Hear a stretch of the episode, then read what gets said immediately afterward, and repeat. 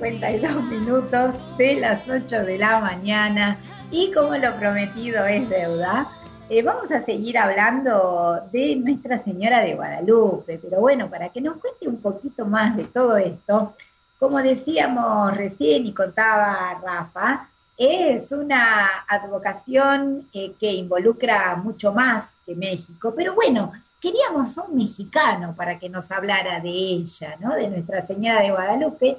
Por eso estamos en comunicación telefónica con el padre Efraín Monzón González, legionario de Cristo. El padre nació en Ocotlán, Jalisco, en 1976.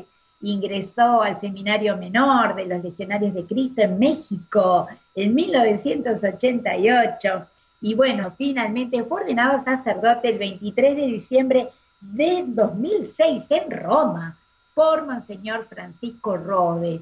Bueno, ha hecho muchas cosas, ha sido asesor espiritual de consagradas, superior de padres legionarios en Bogotá, em, ha sido asesor espiritual de consagradas y capellán del Colegio Cumbres en Chile. Eh, bueno, realmente una gran, eh, una gran carrera, ¿no es cierto?, como sacerdote, como eh, representante, ¿no?, de Jesús. Y bueno, le damos la bienvenida. Buenos días, Padre Efraín, le hablamos Fabián, Eugenia y Rafael, ¿cómo está usted? Muy buenos días a todos ustedes. Saludos a la distancia y gracias por la invitación. Bueno, muchas gracias a usted, Padre Efraín. Y bueno, la verdad que, mire, queríamos empezar, yo quería, yo quería empezar con una frase, ¿no? ¿Qué dicen los mexicanos? Le pregunto a usted, dicen, antes que mexicanos, los mexicanos somos guadalupanos. ¿Qué tal? ¿Por qué dicen eso los mexicanos, padre? ¿Son tan guadalupanos? ¿Es así? ¿Y por qué pasa eso? Eh, pues sí, la verdad que es una frase muy repetida porque mm, el fervor y la religiosidad que se vive en torno a la Virgen de Guadalupe, pues no solamente es evidente y además visible, sino que se repite con mucha frecuencia de que en México somos el 90% de católicos y el 100% guadalupanos, como queriendo incluir a todos los que siendo mexicanos, solo por ser el hecho de, de ser mexicanos, pues tienen mucho mucha cercanía y mucha devoción a la Virgen de Guadalupe. Eh, como le decía, pues es evidente y es muy notable que todos los que van y conocen México, pues eh, lo primero que se ve a la vista es pues eh, la Virgen de Guadalupe por todas partes, ¿no? En su imagen, en, las devociones, hasta los nombres ¿no? de las personas, pues es un honor y es un orgullo y por eso dicen que el ser mexicano es también ser devoto de la Virgen de Guadalupe. Así es. Y soy consciente de que se repite con mucha frecuencia esa frase eh, en, muchas partes, dentro y fuera de México. ¿Qué tal, Padre Faín? Rafael lo saluda. ¿Cómo le va? ¿Qué tal, Rafa? ¿Cómo estás? Muy bien. ¿Qué dice, padre? Padre, yo tenía una pregunta también, ¿no? Sobre, sobre las apariciones y sobre todos los datos históricos, ¿no? Muchos pueden decir que estas apariciones y la historia de Juan Diego es un mito. Yo quería preguntarle, padre, ¿nos puede contar sobre los datos históricos reales, digamos, de las apariciones en cuanto al contexto cultural, de la época y demás, para ponernos un poco en, tiempo y lugar? En contexto, sí, claro. Eh, pues más que, más que un mito, eh, podemos pues ver la, cantidad de bibliografía y de estudios guadalupanos que desde la época eh, en que apareció, en el año 1531, pues ha habido muchas evidencias eh, físicas que pueden decirnos de que no es solo una un, un, mito o algo que se inventó, sino que realmente pues existen pruebas tangibles y muchos estudios y estudiosos ajenos a la fe pues han tenido que eh, afrontar pues ese dilema de decir es verdad o no es verdad y pues no la fe del pueblo de Dios y sobre todo la devoción popular pues ha hecho que pues algo tan espiritual y tan arraigado en el tiempo y en el corazón de las personas no es inventado es fruto de la fe, es fruto de, un don espiritual, pues que se lleva sobre todo en las personas que creen en Dios y que buscan el auxilio divino, y en especial ahora, pues a través de la devoción a la Santísima Virgen María.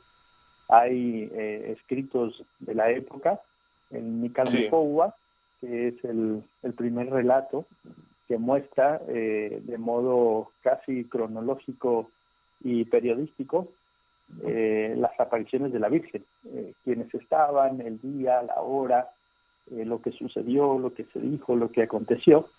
Y efectivamente, pues, ¿no? El 12 de diciembre cuando, de 1531, cuando aparece la imagen de la Virgen de Guadalupe en la tilma de San Juan Diego, pues es la, la tilma que aparece hoy en la Basílica en el año 2020 y que sigue siendo la misma. Entonces, no es una invención de, de, aquella época y no es una invención de ahora, ¿no? que pues es una, es una realidad de, de que sucedió y aconteció y, y, sucede que mucha gente, pues, eh, no sé, se puede decir, ¿y por qué un, un, una devoción a la Santísima Virgen? Porque pues no es muy común eh, un templo a la Santísima Virgen y sin embargo pues ella quiso o no eh, pidió a San Juan Diego que se hiciera un, un, templo en honor de su nombre precisamente como para transmitir pues, la alegría de, acercarnos a Jesús no es solo por ella pero precisamente para acercarnos a Dios pues como hace un eh, no una persona que quiere difundir un mensaje pues pide un micrófono para que llegue a más gente o para que se escuche más lejos. Pues igual la Santísima Virgen quería hacer presente eh, la alegría de su Hijo Jesucristo y pidió que a través de un templo dedicado a ella, pues las personas pudieran acercarse más a Jesús, ¿verdad? Entonces, este, pues eh, ese, ese texto tan antiguo se llama el Nical Mopongua, que narra las apariciones, es el texto escrito más antiguo y más cercano a la fecha de, de lo que sucedió en, en, aquel diciembre de 1531, ¿verdad? Y, pues, padre, padre Efraín, y con respecto a eso, bueno, tenemos a Eugenia que también está con nosotros y quería hacerle una pregunta al respecto. Hola padre, ¿cómo está? Un gusto poder conversar con usted sobre este tema tan lindo y tan curioso también, ¿no? Y por eso quería preguntarle ¿Qué características especiales tiene esta, esta aparición de la Virgen de, Guadalupe que tanto llaman la atención? Sí, bueno, eh, como le decía, el, texto histórico que apareció en aquella época, pues eh, continúa a lo largo de los siglos, ya ¿no? casi más de 450 años, sigue estando presente no solamente eh, físicamente la tilma, sino que pues los templos construidos en su honor pues se han ido construido y algunos hasta se han ido cayendo, pero la tilma no. Y entonces la devoción continúa precisamente porque eh, la celebración de, de, esa devoción tan particular pues tuvo una influencia muy fuerte en la, en la época de, la colonización de, España en América Latina, porque la presión de la Virgen sucede aproximadamente 10 años después de la primera llegada de los españoles a territorio americano. Y en un pueblo como México de aquella época, un pueblo pues bastante religioso y sobre todo por, ¿no? por la historia de México, eh, politeísta, pues eh, sucede que después de las apariciones de la Santísima Virgen, eh, muchos mexicanos, por decir millones de mexicanos, reciben el bautismo y se da ese fenómeno en la historia del cristianismo de la conversión de todo un pueblo idólatra al cristianismo, que solo con ver un signo y, por la religiosidad que viven, ven en aquella imagen de Guadalupe un mensaje divino de, María.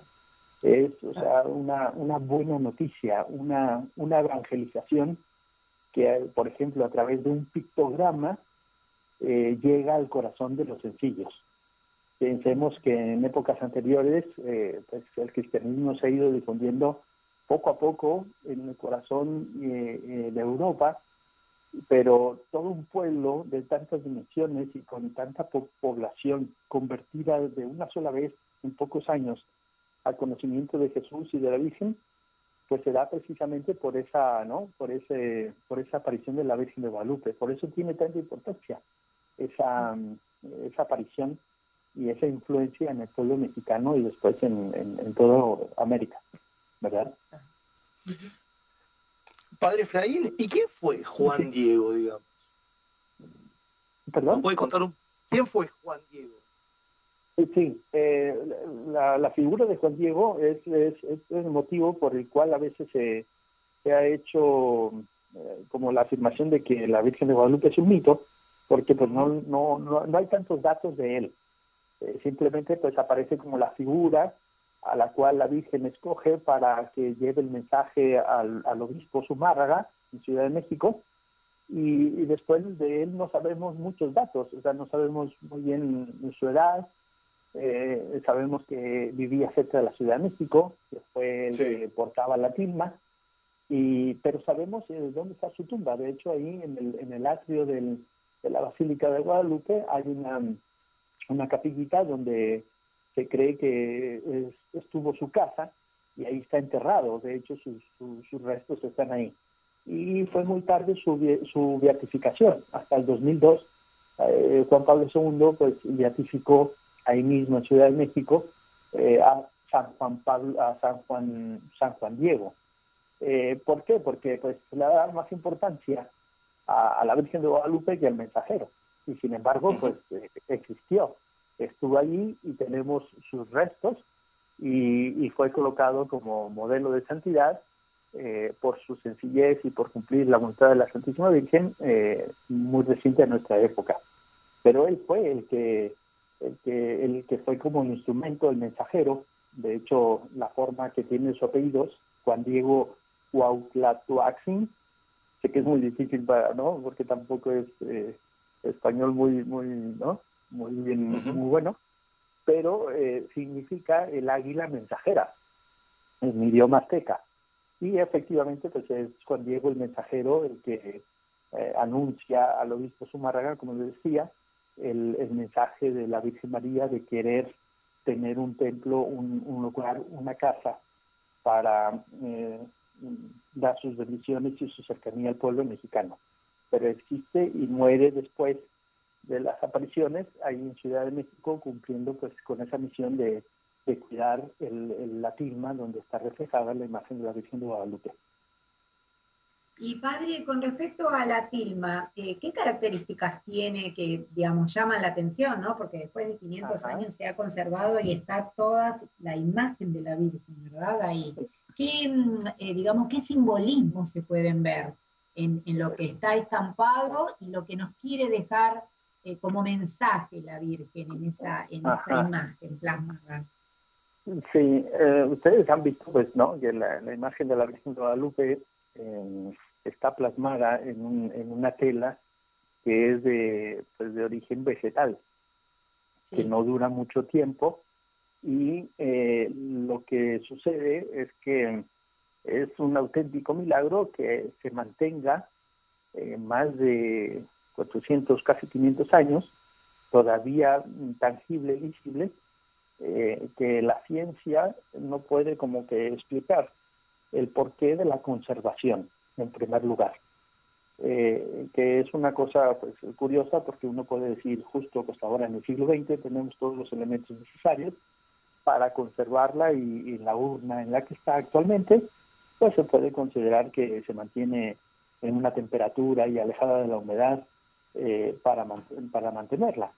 Eh, sin embargo, pues estuvo más de 200 años a la intemperie, expuesta al humo, a la humedad, al salitre, que puede surgir de una ciudad que está ahí en un lago, y, no se ha deteriorado. Entonces, la primera característica milagrosa, por decirlo así, es su conservación.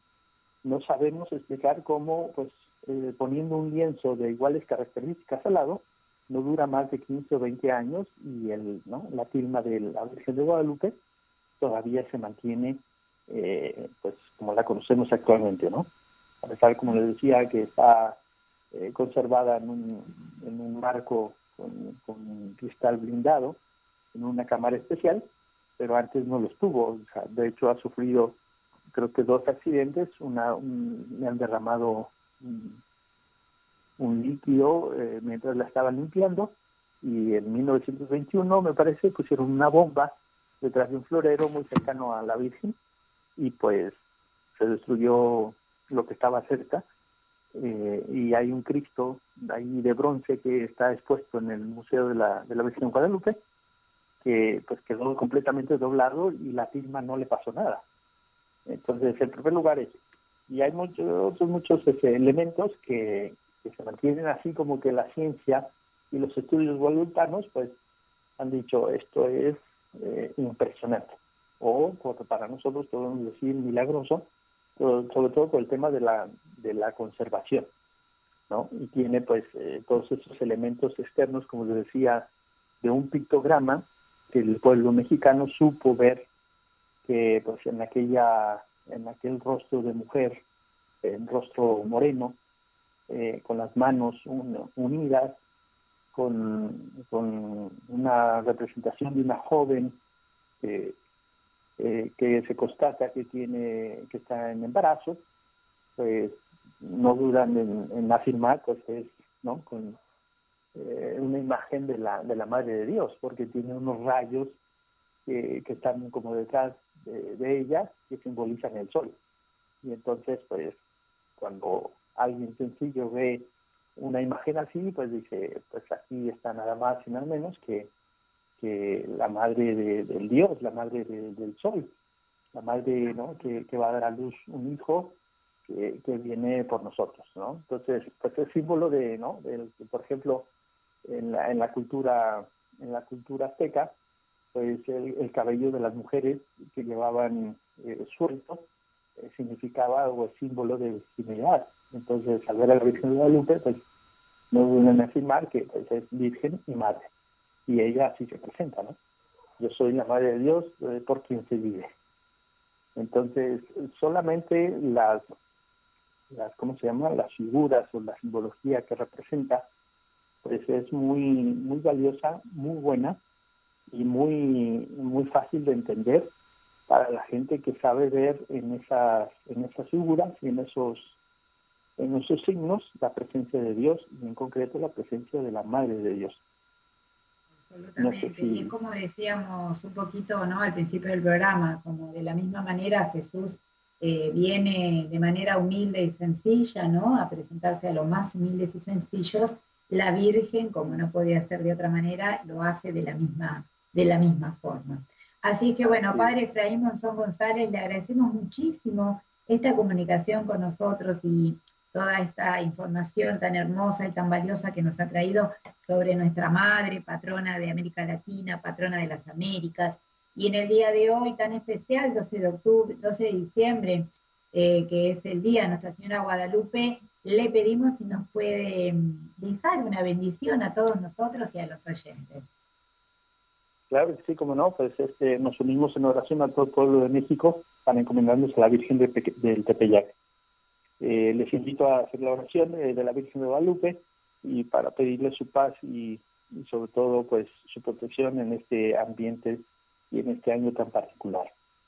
Recuerda, Virgen de Guadalupe, que en tus apariciones celestiales en el monte del Tepeyac Prometiste mostrar tu compasión y piedad hacia todos aquellos que amándote y confiando en ti, buscan tu ayuda y te invocan en sus necesidades y aflicciones.